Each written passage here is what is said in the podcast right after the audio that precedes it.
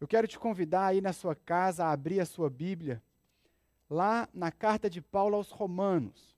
Hoje nós damos sequência ao estudo da carta de Paulo aos Romanos, nós estamos chegando já quase no final, porque a carta de Paulo aos Romanos tem 16 capítulos, e nós já entramos hoje no capítulo 15. Nós vamos ler os versos 1 até o verso 13 da carta de Paulo aos Romanos.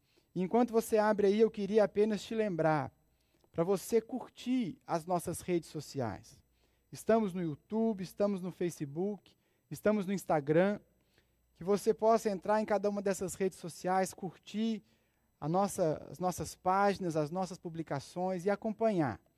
Porque a partir de agora e cada vez mais, o nosso desejo é estarmos cada vez mais online, levando até você estudos, meditações e juntos, como igreja, participando também online. Então faça isso, curta as nossas páginas, envolva-se nas redes sociais da igreja, porque enquanto nós não voltamos fisicamente, é por ali que nós nos encontramos. E como eu disse na semana passada, ou na semana anterior, quando a gente voltar, a gente vai precisar mudar os nossos três minutos. Não serão três minutos de abraço, mas serão uns dez minutos de abraço pela saudade que nós estamos de cada um de vocês, de abraçar, de estarmos juntos, de celebrarmos juntos. Mas se Deus permitir, esse dia vai chegar muito em breve. Carta de Paulo aos Romanos, vamos dar sequência então no estudo. Estamos lá no capítulo 15, eu vou ler dos versos 1 até o verso 13. Carta de Paulo aos Romanos, capítulo 15. Diz assim a palavra de Deus. Nós que somos fortes, devemos suportar as fraquezas dos fracos e não agradar a nós mesmos. Cada um de nós deve agradar ao seu próximo para o bem dele, a fim de edificá-lo. Pois também Cristo não agradou a si próprio, mas como está escrito, os insultos daqueles que te insultam caíram sobre mim. Pois tudo que foi escrito no passado foi escrito para nos ensinar, de forma que por meio da perseverança e do bom ânimo procedentes das Escrituras, mantenhamos a nossa esperança. O Deus que concede perseverança e ânimo, deles um espírito de unidade, segundo Cristo Jesus, para que com um só coração e uma só voz vocês glorifiquem ao Deus e Pai de nosso Senhor Jesus Cristo. Versículo 7. Portanto, aceitem-se uns aos outros da mesma forma que Cristo os aceitou, a fim de que vocês glorifiquem a Deus. Pois eu lhes digo que Cristo se tornou servo dos que são da circuncisão, por amor à verdade de Deus, para confirmar as promessas feitas aos patriarcas, a fim de que os gentios glorifiquem a Deus por sua misericórdia, como está escrito: Por isso eu te louvarei entre os gentios, cantarei louvores ao teu nome. E também diz: Cantem de alegria aos gentios com o povo dele. E mais, louvem o Senhor, todos vocês gentios, cantem louvores a ele todos os povos. Verso 12. E Isaías também diz: Brotará a raiz de Jessé, aquele que se levantará para reinar sobre os gentios. Estes colocarão nele a sua esperança. Que o Deus da esperança os encha de toda alegria e paz, por sua confiança nele, para que vocês transbordem de esperança pelo poder do Espírito Santo. Irmãos, aqui nessa passagem, no início do capítulo 15, Paulo está continuando um assunto que ele começou no capítulo 14. Você se lembra, você que tem acompanhado conosco, nós estamos desde o início da carta aos Romanos vendo que carta preciosa, que ensinamentos preciosos. E Paulo ele gastou nessa carta 11 capítulos nos ensinando coisas tão profundas a respeito da nossa fé, da nossa salvação, do sacrifício de Cristo por nós. Mas a partir do capítulo 12, Paulo começa a nos ensinar a respeito da vida prática, de como nós devemos colocar em prática tudo aquilo que ele nos ensinou nos 11 primeiros capítulos. Então, no capítulo 12, Paulo começa a trazer um aspecto mais prático, como que nós podemos colocar isso na nossa realidade, como que a palavra de Deus ela tem que mudar a nossa vida, como que ela tem que mudar a nossa história. Então, no capítulo 14, Paulo que estava dando alguns conselhos já bastante práticos, mas no capítulo 14, Paulo entra num problema muito específico que estava sendo vivido pela igreja em Roma. Paulo diz que ali na igreja de Roma existiam dois grupos que estavam brigando. E Paulo vai chamar esses dois grupos de os fortes e os fracos. Os fortes e os fracos estavam brigando. Os fortes aqui, que Paulo chama, são aqueles irmãos mais maduros na fé. Aqueles irmãos que já entenderam que a nossa salvação ela é apenas pela graça e que alguns aspectos secundários da nossa fé não interferem na nossa caminhada cristã. Eles entenderam que existem alguns aspectos na palavra que a Bíblia eh, não dá uma resposta definitiva se está certo ou se está errado.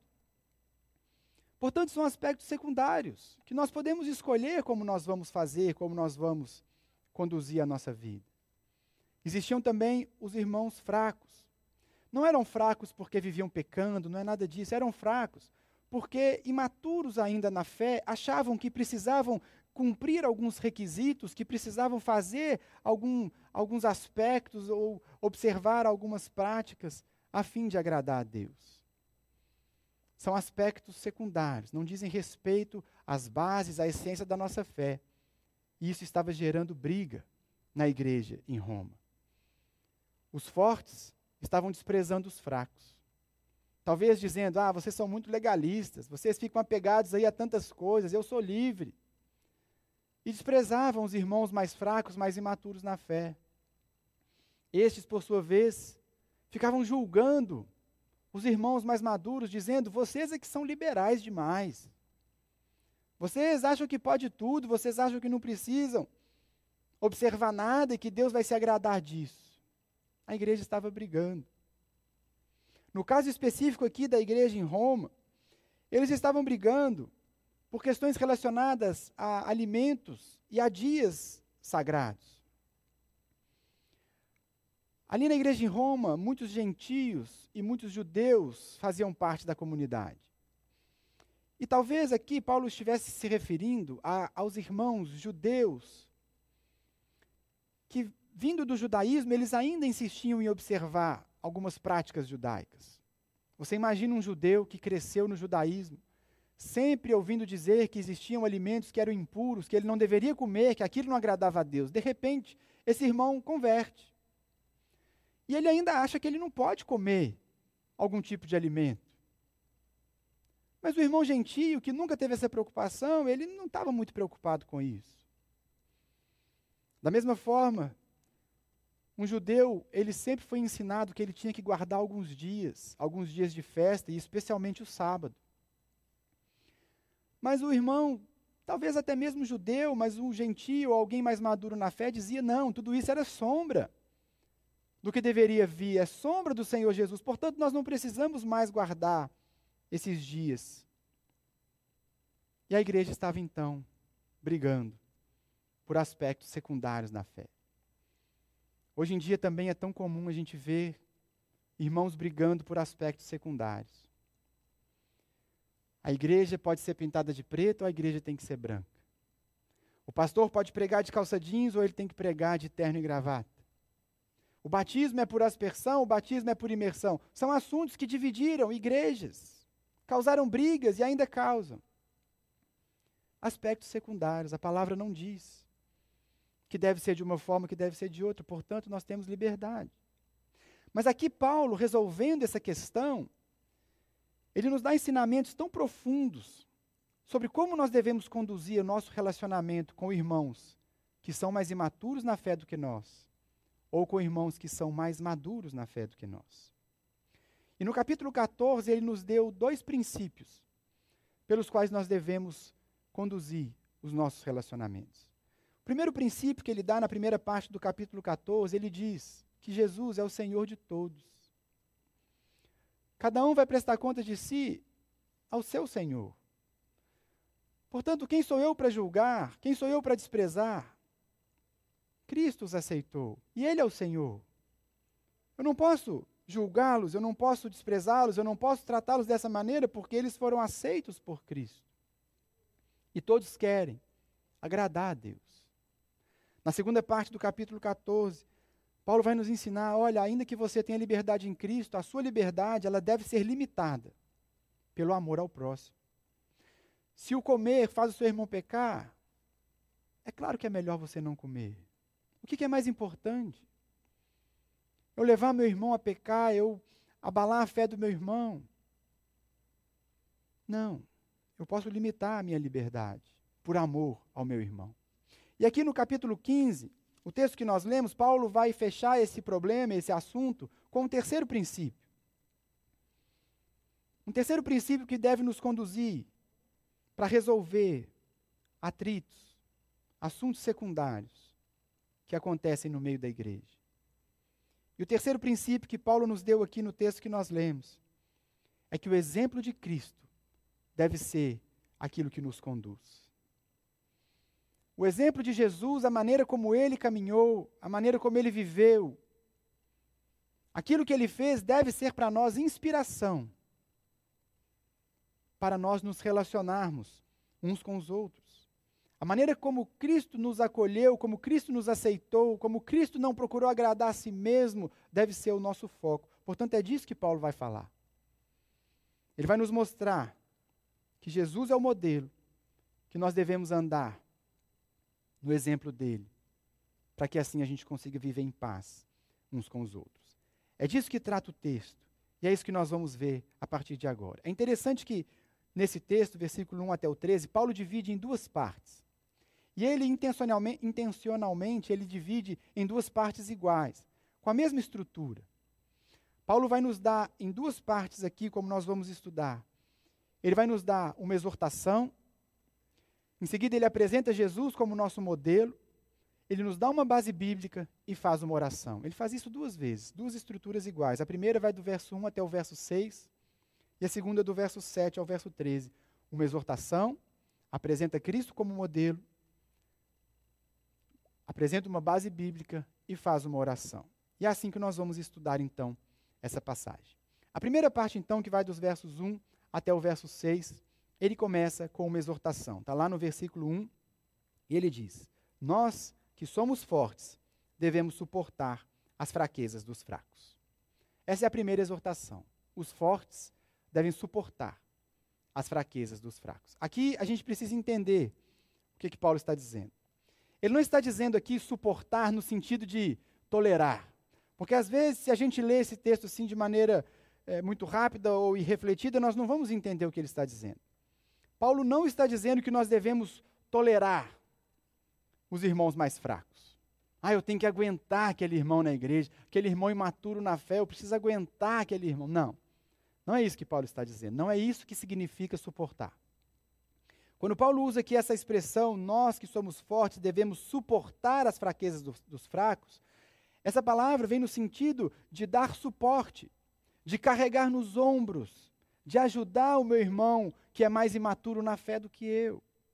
É nesse sentido de caminhar junto, de abraçar, de ser a força que ele ainda não tem.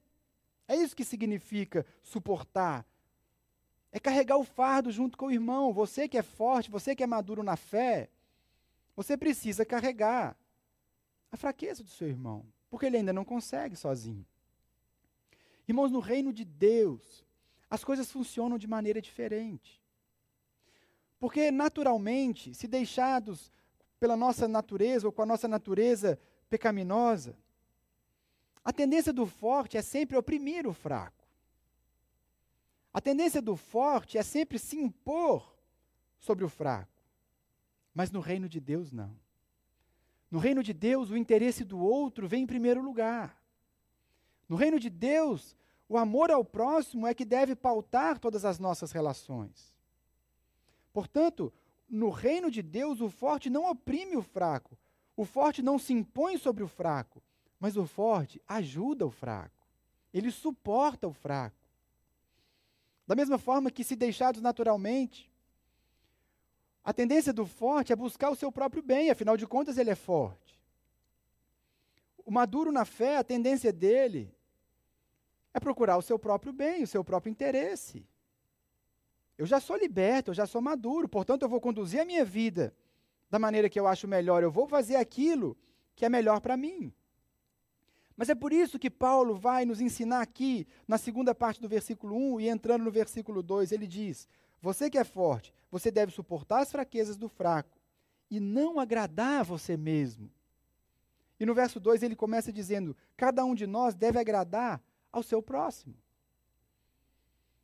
Percebe como muda tudo no reino de Deus? A gente não busca o que nos agrada, a gente busca agradar o outro. É esse princípio do amor ao próximo, de colocar o outro em primeiro lugar. O que pauta os nossos relacionamentos o que dita a maneira como nós nos relacionamos como igreja não é o que eu posso ganhar.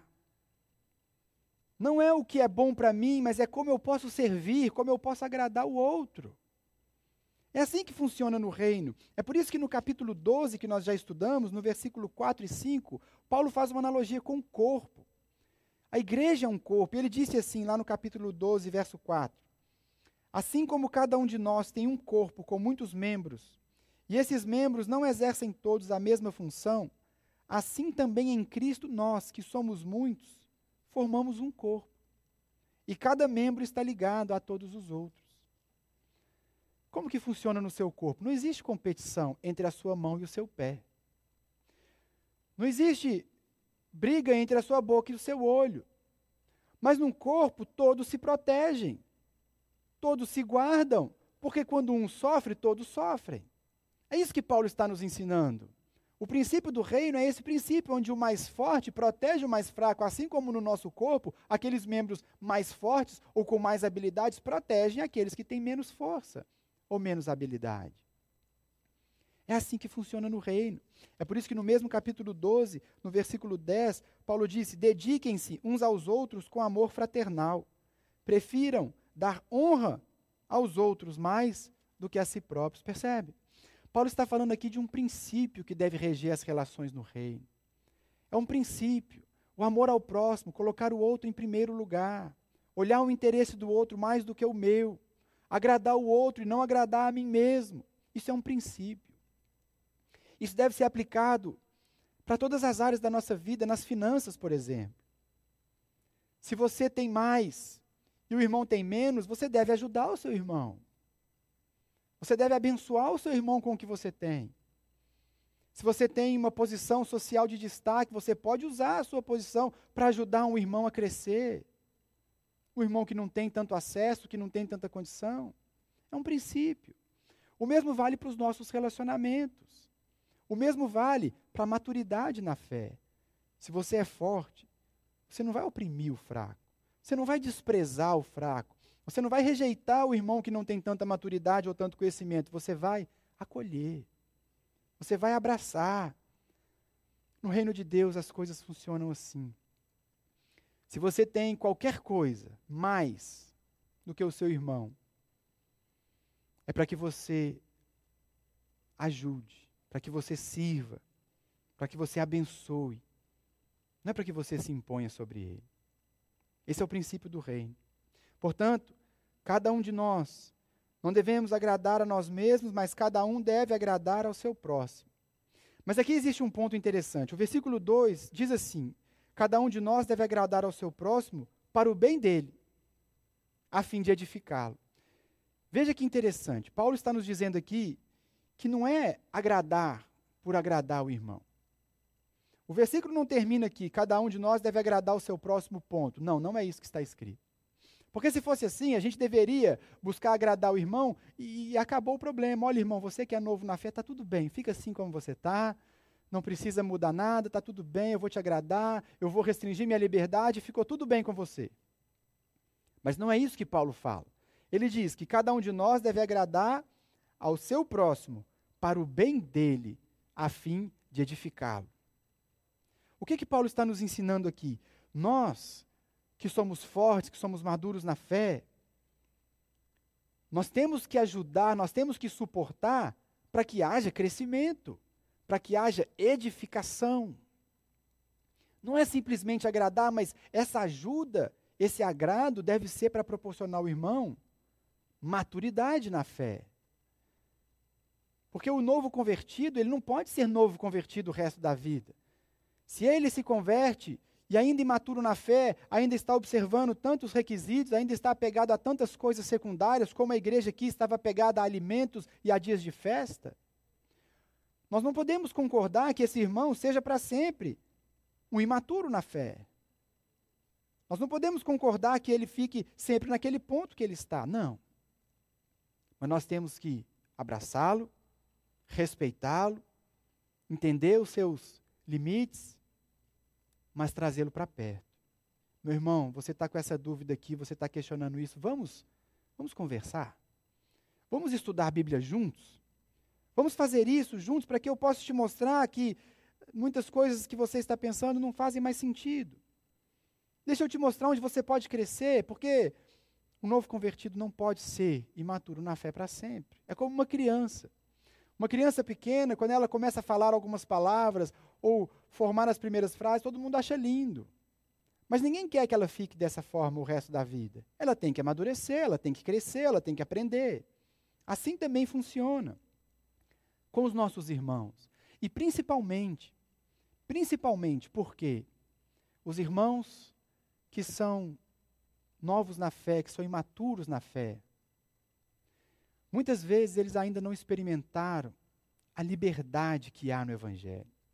Muitas vezes esses irmãos que ainda estão tão apegados, como é o caso aqui, aos, aos dias, a guardar o sábado, aos alimentos, Muitas vezes esses irmãos ainda estão presos, querendo fazer algo para alcançar o favor de Deus, ainda não entenderam que o Evangelho é liberdade, que eles estão livres. A salvação é de graça. Nada pode nos separar do amor de Deus. Ele nos salvou. E nós precisamos ajudar os nossos irmãos a viverem dessa maneira. Por isso que a primeira exortação ela é direcionada aos fortes. Você que é forte, você que é maduro, você tem que ajudar, acolher, suportar, ajudar a crescer aquele que ainda é novo, ainda é imaturo na fé. Então, Paulo nos dá a exortação e em seguida ele nos dá um exemplo. Jesus como nosso exemplo. Verso 3 ele diz: Pois também Cristo não agradou a si próprio, mas como está escrito, os insultos daqueles que te insultam caíram sobre mim. Paulo aqui está citando o Salmo 69, verso 9. É um salmo messiânico. Um salmo messiânico quer dizer que são palavras de Davi, são palavras do salmista, mas são palavras proféticas. Palavras do próprio Messias aqui, Paulo deixa isso muito claro para nós. São palavras do próprio Jesus na boca de Davi, quando ele diz: Os insultos daqueles que te insultam caíram sobre mim. O que Paulo está nos ensinando aqui é que Jesus não quis agradar a si mesmo. Jesus quis agradar o Pai. Você se lembra lá no Getsemane? Quando Jesus orou e ele disse: Não seja como eu quero, mas seja feita a sua vontade. O tempo todo Jesus queria agradar o Pai, não foi para agradar a si mesmo, foi para agradar o Pai. Porque se Jesus tivesse olhado só para si, ele não teria feito tudo o que ele fez. Mas ele quis agradar o Pai. Os insultos daqueles que te insultam caíram sobre mim. Por isso, Paulo disse: Pois também Cristo não agradou a si próprio. Ele é o nosso exemplo. Ele fez o que nós precisamos fazer. Mas aqui, talvez, lendo essa passagem, um irmão lá de Roma, ou mesmo você que está em casa, poderia se perguntar assim: ah, mas não, isso não é para mim, isso é para Jesus. Eu entendo que isso é um salmo messiânico, que isso é algo falando sobre Jesus, mas isso é para ele. Ele não quis agradar a si mesmo, ele quis agradar o Pai. Isso não se aplica à minha vida. Mas aí Paulo vai explicar para nós que não, isso se aplica sim para cada um de nós. É por isso que no versículo 4 ele diz: Pois tudo que foi escrito no passado foi escrito para nos ensinar. Olha que interessante que Paulo está dizendo: tudo que foi escrito foi escrito para nos ensinar, para nos mostrar. Aqui o texto que ele cita, especialmente Salmo 69, verso 9, não foi escrito apenas sobre o Senhor Jesus, porque tudo que foi escrito, todas as histórias, tudo que está na palavra foi escrito para nos ensinar tudo. Portanto, não vamos pensar que isso aqui era algo para Jesus, não, porque a palavra, ela quer ensinar a mim, ela quer ensinar a você. O que a Bíblia nos ensina, de Gênesis a Apocalipse, é a respeito de como nós nos relacionamos com Deus e como nós nos relacionamos com o nosso próximo. Tudo que foi escrito, foi escrito para nos ensinar. Portanto, a gente precisa entender essas passagens, entender a importância da Escritura. A importância de ler a nossa Bíblia, de conhecer a palavra. Porque tudo que foi escrito é para a gente seguir o exemplo. Toda a Bíblia, especialmente a vida de Jesus, nos evangelhos. Nós precisamos viver como ele viveu. É isso que Paulo está dizendo. É por isso que ele completa o versículo 4 dizendo: Tudo que foi escrito no passado foi escrito para nos ensinar, de forma que, por meio da perseverança e do bom ânimo procedentes das Escrituras, mantenhamos a nossa esperança. Qual é a nossa esperança? A nossa esperança é que um dia Jesus virá nos buscar. Um dia nós estaremos para sempre com Ele. Um dia nós estaremos reunidos com Ele e com os irmãos. Portanto, o que é que Paulo está nos ensinando aqui? Olha, leia a sua Bíblia, porque nas Escrituras você vai ser ensinado a manter o foco, a manter a esperança, a colocar os seus olhos naquilo que realmente importa e parar de ficar brigando no caminho com seu irmão por coisas secundárias. Aquilo que não é essencial da nossa fé, nós temos liberdade. Portanto, se você está brigando com seu irmão, está com picuinha, os fortes brigando com os fracos, Paulo fala, pela Escritura, você mantém o foco, você mantenha a sua esperança. Jesus vai voltar. E quando ele voltar, que diferença fez? Se a igreja era preta ou se a igreja era branca? Quando Jesus voltar e nos buscar, que diferença fez se o pastor pregava de calça jeans ou pregava de terno e gravata? Que diferença fez se o batismo era por imersão, se o batismo era por aspersão? Mantenha o foco. Mantenha o foco na esperança. Ele está vindo. Ele vem nos buscar. E enquanto isso, nós trabalhamos, nós caminhamos, nós não brigamos. Nós não ficamos perdendo tempo com picuinha. Como nós fazemos isso? Pela palavra. Porque a palavra é que nos ensina. A palavra é que nos dá o exemplo de Jesus. E não apenas o exemplo dele, mas toda a Escritura, como Paulo disse. Vão nos ensinar a caminhar bem, a nos relacionar bem uns com os outros. Portanto, se você é alguém maduro na fé que está incomodado com o irmão mais fraco, com o irmão mais imaturo. Você está cansado das picuinhas deles, do legalismo deles. Você precisa ler a sua palavra, porque nela você encontra perseverança. Uma outra tradução diz paciência. Pela Escritura, por meio da Escritura, você adquire perseverança, você adquire paciência. Eu vou caminhar bem, eu vou caminhar com meu irmão, Jesus vai voltar. Talvez você é um fraco na fé, um imaturo na fé, um novo convertido, que você está tendo muito problema com os irmãos mais liberais da, da igreja, os irmãos que estão mais avançados que você e você não está vendo muito sentido naquilo. Pela leitura da Bíblia, você tem ânimo. A outra tradução diz consolo. É estudando a palavra, estudando o texto, estudando a vida de Jesus, vendo o modelo dele, que você consegue caminhar, avançar, mantendo sempre a sua esperança. Como Deus faz isso através da sua palavra. Por isso eu te pergunto: você tem lido a sua Bíblia?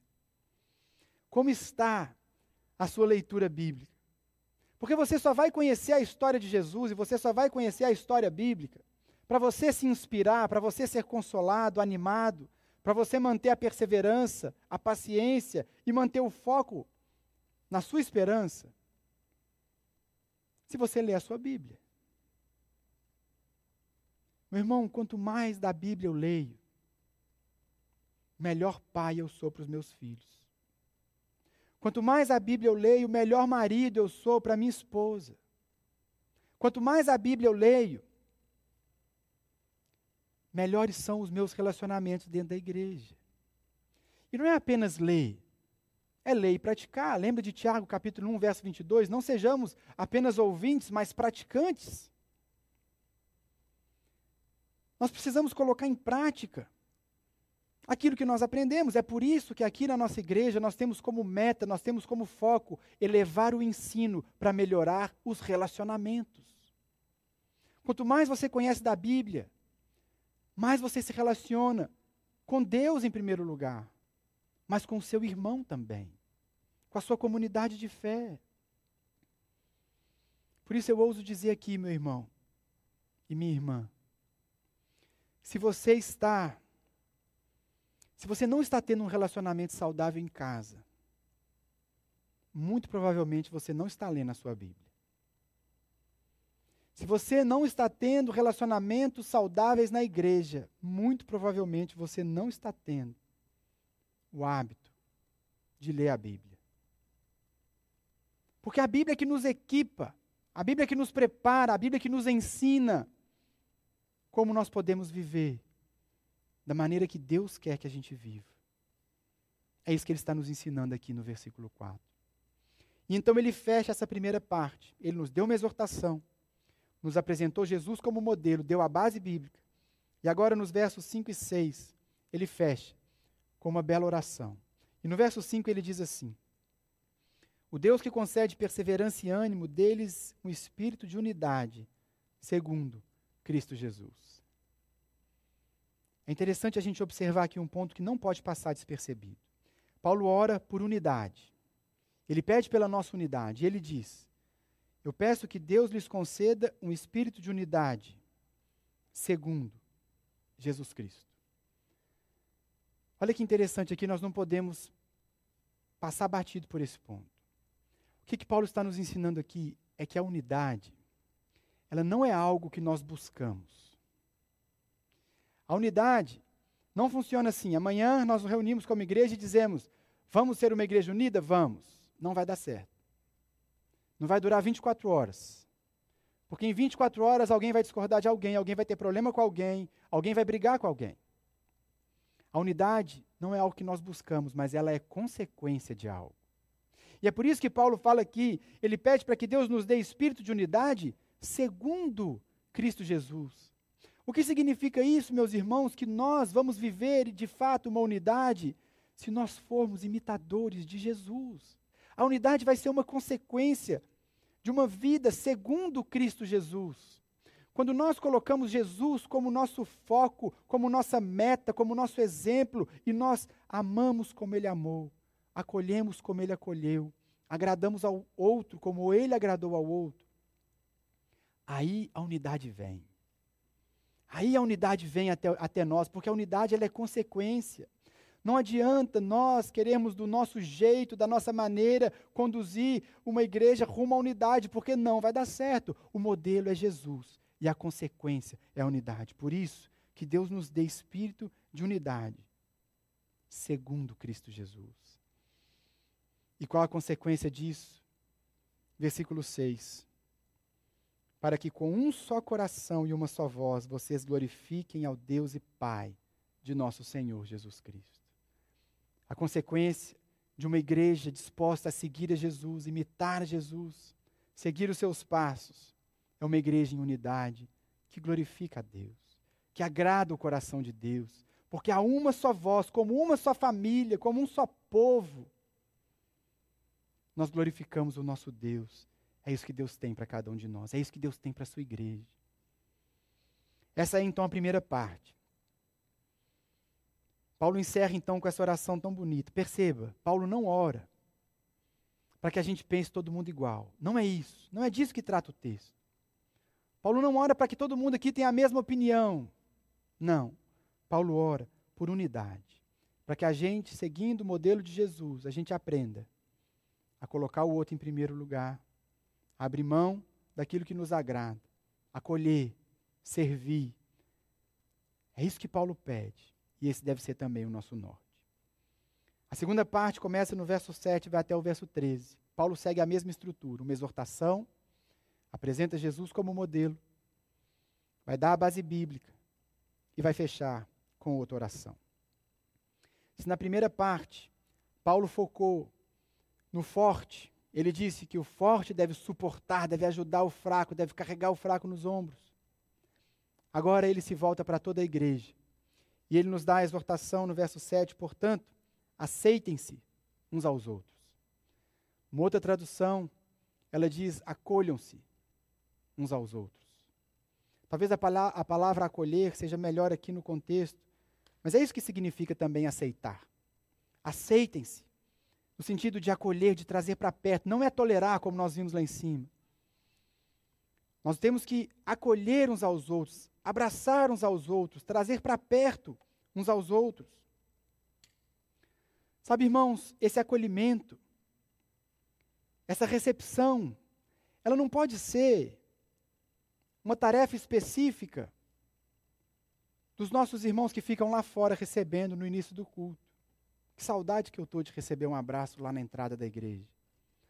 Mas o acolhimento não é prerrogativa apenas dos irmãos da recepção. O acolhimento também não é uma prerrogativa só dos pastores. O acolhimento não é uma prerrogativa dos líderes de célula. O acolhimento, Paulo está dizendo aqui para todos: acolham-se uns aos outros. Todos nós precisamos nos acolher. Não espere só o pastor, só o líder ou só o diácono fazer isso. Imagine se aqui na nossa igreja, cada um que chega, alguém que vem pela primeira vez ou alguém que acaba de se converter, ele é abordado por três, quatro, cinco, dez, vinte irmãos que dizem: Olha, eu nunca te vi aqui antes. É a primeira vez que você vem? Eu posso pegar o seu celular? Eu posso ligar para você durante a semana?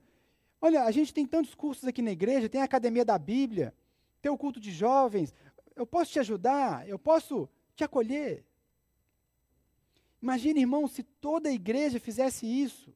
Se toda a igreja estivesse preocupada uns com os outros, acolhendo uns aos outros, que impacto tremendo nós não teríamos. Aceitem-se uns aos outros. Essa é a recomendação de Paulo. E nós fazemos isso, ele segue dizendo: aceitem-se uns aos outros da mesma forma que Cristo os aceitou, a fim de que vocês glorifiquem a Deus. Mais uma vez, Jesus é o nosso exemplo. Aceitem-se uns aos outros como Cristo aceitou vocês. E como foi que Cristo nos aceitou? Como foi que Cristo aceitou você? Foi por causa da sua santidade? Foi porque você era uma pessoa incrível. Jesus te aceitou porque você vivia uma vida perfeita. Ele disse: Olha, eu não posso viver sem essa pessoa. Não. Jesus te aceitou do jeito que você estava, do jeito que você era. Da mesma forma que Cristo nos aceitou, nós precisamos aceitar uns aos outros. Sabe, meus irmãos, o tanto que nós compreendemos do Evangelho pode ser medido pelo quanto nós amamos os nossos irmãos, apesar das falhas deles. Eu não estou dizendo com isso que nós devemos ser tolerantes com o pecado. Não é isso. Eu estou dizendo, meu irmão, que aqui na igreja, no reino de Deus, nós nos aceitamos porque somos família, porque somos igreja.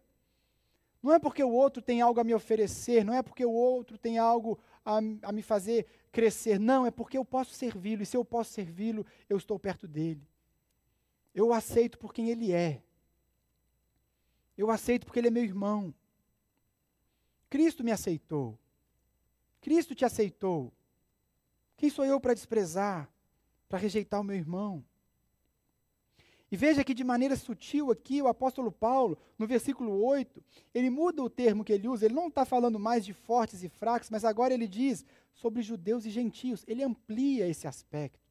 Ele está dizendo: olha, Jesus aceitou não apenas você que já está maduro, mas ele aceitou também o que está mais novo na fé, mas ele aceitou judeus, ele aceitou gentios. Quem sou eu para desprezar? Por que, que eu vou ficar brigando com meu irmão? Por que, que eu vou ficar julgando meu irmão? Por que, que eu vou ficar de picuinha com meu irmão? Se Cristo nos aceitou. Eis que ele vai falar nos versos 8 e 9. No verso 8 ele diz que Cristo aceitou judeus. Pois eu lhes digo que Cristo se tornou servo dos que são da circuncisão por amor à verdade de Deus, para confirmar as promessas feitas aos patriarcas. Cristo aceitou os judeus. Ele cumpriu as promessas, cumpriu a aliança. Mas ele aceitou também brasileiros, gentios. No verso 9 ele diz: a fim de que os gentios glorifiquem a Deus por sua misericórdia. Ele não tinha uma aliança com o Brasil, ele tinha uma aliança com Israel. Mas ele aceitou os brasileiros assim mesmo. Ele aceitou o seu irmão, que você acha que é muito liberal. Ele aceitou o seu irmão, que você acha que é muito legalista. Aceitem-se uns aos outros, como Cristo nos aceitou. O que importa aqui, meus irmãos, o que Paulo quer deixar claro para nós, é que Deus tem uma só família. Família você discorda. Família às vezes te faz raiva. Mas é família assim mesmo. Família, como nós vimos lá no, no capítulo 12. Amem-se uns aos outros com amor fraternal, com amor de irmão de sangue. Irmão de sangue é irmão de sangue para sempre. Nada muda isso. Você pode estar com raiva dele, brigar dele, mas uma hora você vai ter que fazer as pazes porque ele é seu irmão. Assim deve ser o nosso relacionamento. Nós somos uma família. É isso que Paulo está focando aqui. Deus aceitou judeus, Deus aceitou gentios, nos fez todos um só povo, uma só família. Esse sempre foi o sonho de Deus. Que nós fôssemos uma só família. É por isso que ele vai citar aqui esses versículos a partir do versículo 9. Ele vai citar alguns versículos do Antigo Testamento para nos mostrar exatamente isso. Sempre foi o sonho de Deus ter um só povo. Vamos ler de novo. Verso 9. Ele diz: A fim de que os gentios glorifiquem a Deus por sua misericórdia, como está escrito. Tudo do Antigo Testamento. Por isso eu te louvarei entre os gentios, cantarei louvores ao teu nome. Verso 10: E também diz: Cantem de alegria, ó gentios, com o povo dele. Verso 11: E mais, louvem o Senhor, todos vocês gentios, cantem louvores a ele, todos os povos. E verso 12, Isaías também diz: Brotará a raiz de Jessé, aquele que se levantará para reinar sobre os gentios. Estes colocarão nele a sua esperança. Gentios e judeus, todos juntos na mesma família. Essa é a vontade de Deus. Que a gente olhe para o irmão e veja nele um irmão de verdade. Veja nele um membro da minha família. Alguém que eu tenho que pegar e ajudar se ele precisar. Aquele que eu coloco nos ombros se ele estiver fraco aquele por quem eu vou empenhar a minha força, para que ele também seja forte. Esse sempre foi o sonho de Deus para o seu povo, um só povo, vivendo como uma só família. E no verso 13, então, ele finaliza com outra bela oração. Ele diz: Que o Deus da esperança os encha de toda alegria e paz, por sua confiança nele, para que vocês transbordem de esperança pelo poder do Espírito Santo. Se lá em cima Paulo orou por unidade, para glorificarmos a Deus, aqui Paulo pede alegria e paz, para transbordarmos de esperança. Por isso que ele diz aqui, por nossa confiança nele. Porque nós, irmãos, que cremos nele, nós que confiamos nele, nós que depositamos a nossa fé nele, sejamos cheios de alegria e paz. Sejamos cheios de relacionamentos alegres. Sejamos cheios de relacionamentos em paz. Para que assim, juntos, como igreja, como família, alegres e em paz, nós transbordemos de alegria, aguardando aquele glorioso dia em que Ele vem nos buscar. É isso que Jesus tem para mim e para você. É isso que Paulo quer resolver de forma definitiva aqui, naquele problema específico da igreja, mas que é tão real e tão atual para mim e para você hoje. Coloque os seus olhos na esperança, coloque o seu foco na esperança. E viva cheio de alegria e cheio de paz. O que é que esse texto nos ensina? Para a gente finalizar, como é que nós podemos aplicar isso de forma bem prática na nossa vida e na nossa caminhada. Eu separei aqui algumas lições que a gente tira não só desse texto, mas dessa sessão, capítulos 14 e 15 até o verso 13. O que é que nós aprendemos? Que lições podemos tirar? Em primeiro lugar, se nós queremos agradar o coração de Deus, nós devemos imitar o Senhor Jesus. Jesus é o nosso Senhor Jesus é o nosso Salvador, mas Ele é também o nosso modelo. Ele é o nosso exemplo. Nós agradamos o coração do Pai vivendo de acordo com aquele que é perfeito. O varão perfeito é Jesus. Ele sim viveu uma vida perfeita, e se você quer agradar o coração de Deus, se relacionar com seu irmão de maneira que glorifique a Deus, você precisa imitar o Senhor Jesus. Quando Paulo escreve aos Filipenses, ele diz: Seja a mesma atitude de vocês a que havia em Cristo Jesus. Porque ele não considerou que o ser igual a Deus era algo que devia pegar-se, mas esvaziou-se a si mesmo, vindo a ser servo, tornando-se semelhante aos homens. E sendo encontrado em forma humana, humilhou-se a si mesmo e foi obediente até a morte e morte de cruz. Tenha a mesma atitude, tenha o mesmo sentimento de Jesus. Que nós possamos também amar como Ele amou, entregar como Ele se entregou, acolher como Ele acolheu, agradar o outro, não a si mesmo, como Ele fez. Segundo lugar, segunda lição. Nós só conseguiremos ser verdadeiramente imitadores de Jesus se nós conhecermos profundamente a nossa Bíblia. Você só vai conseguir imitar o Senhor Jesus, você só vai conseguir viver a vida que Ele tem para você, se a leitura da palavra for uma constante e uma regra na sua vida. Mas, como eu disse, não apenas leitores, mas também praticantes da palavra. Terceira lição é uma lição para você que é forte. Você que é maduro na fé. Você que já caminha há algum tempo, que já experimentou a liberdade do Evangelho. Se você está vendo na sua igreja, na nossa casa, um irmão mais imaturo, um irmão mais novo na fé, acolha. Traga para perto. Ou melhor, chegue perto dele. Não despreze. Não ache que você é melhor do que ele. Não, se você é forte, traz ele para perto. Ajude-o nas suas dúvidas, nos seus erros. Ajude-o nas suas dificuldades. É isso que um irmão mais velho faz com o irmão mais novo. Ele ensina, ele caminha junto, ele empresta a sua força. Quarta e penúltima lição é para os irmãos fracos na fé. Ninguém se considera fraco na fé.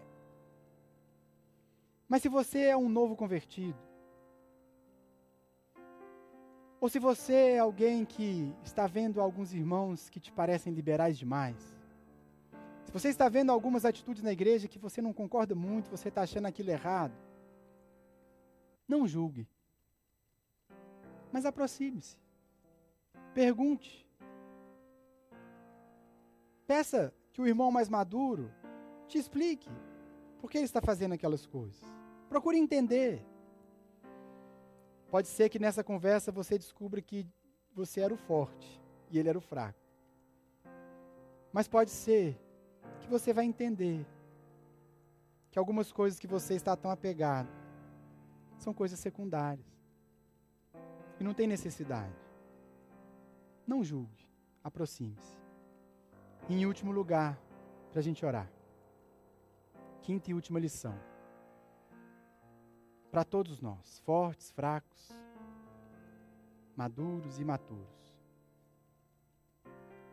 Que nós sejamos, irmãos, uma igreja onde o amor ao próximo é a nossa marca.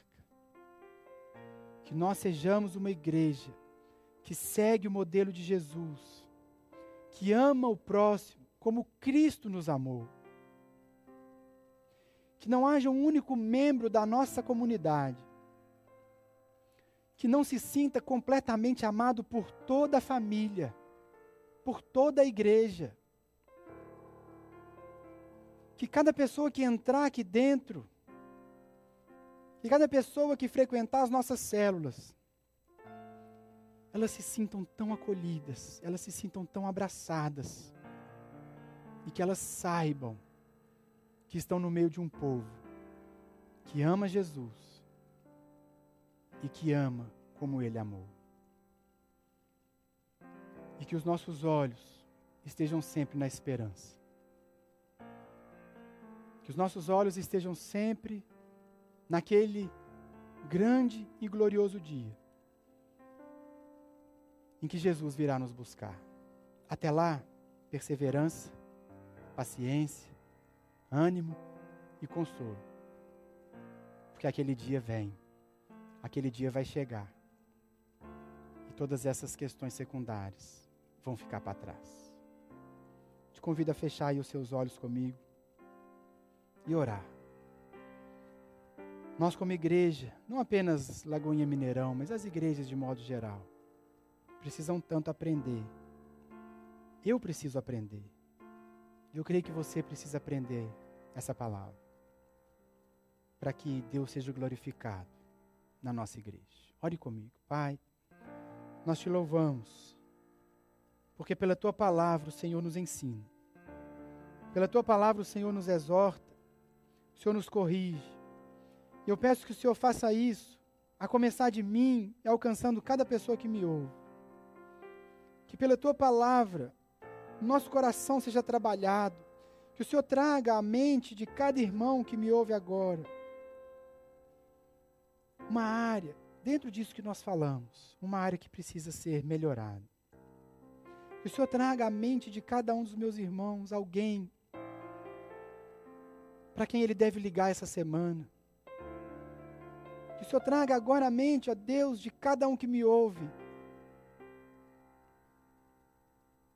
Traga a mente de cada um de nós alguém por quem Ele vai orar, alguém que Ele vai abençoar, alguém que Ele vai acolher, alguém que Ele vai amar de forma diferente durante essa semana.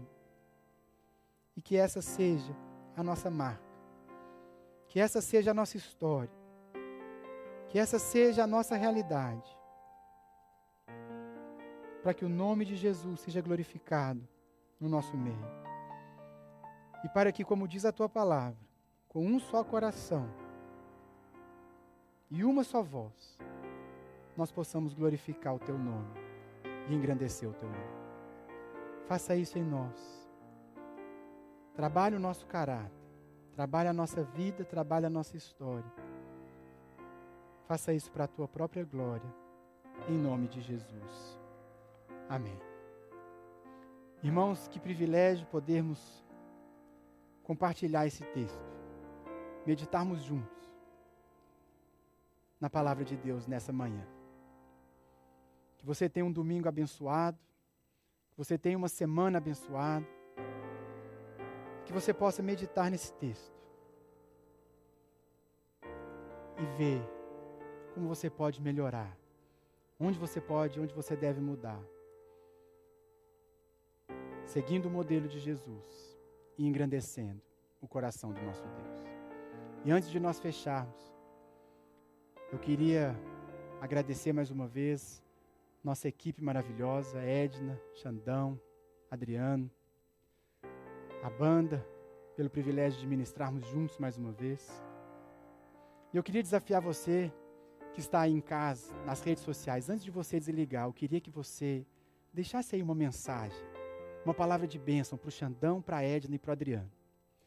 Esses irmãos têm feito um trabalho tão excelente aqui na igreja, para que esse culto chegue com tanta qualidade aí na sua casa. Por isso, escreva lá um agradecimento, uma palavra de bênção, porque eles têm sido instrumento de Deus para que a nossa igreja continue caminhando firme. Que Deus te abençoe, tenha uma semana cheia da presença de Jesus e viva intensamente essa palavra aí com a sua família e com seus irmãos. Deus abençoe vocês.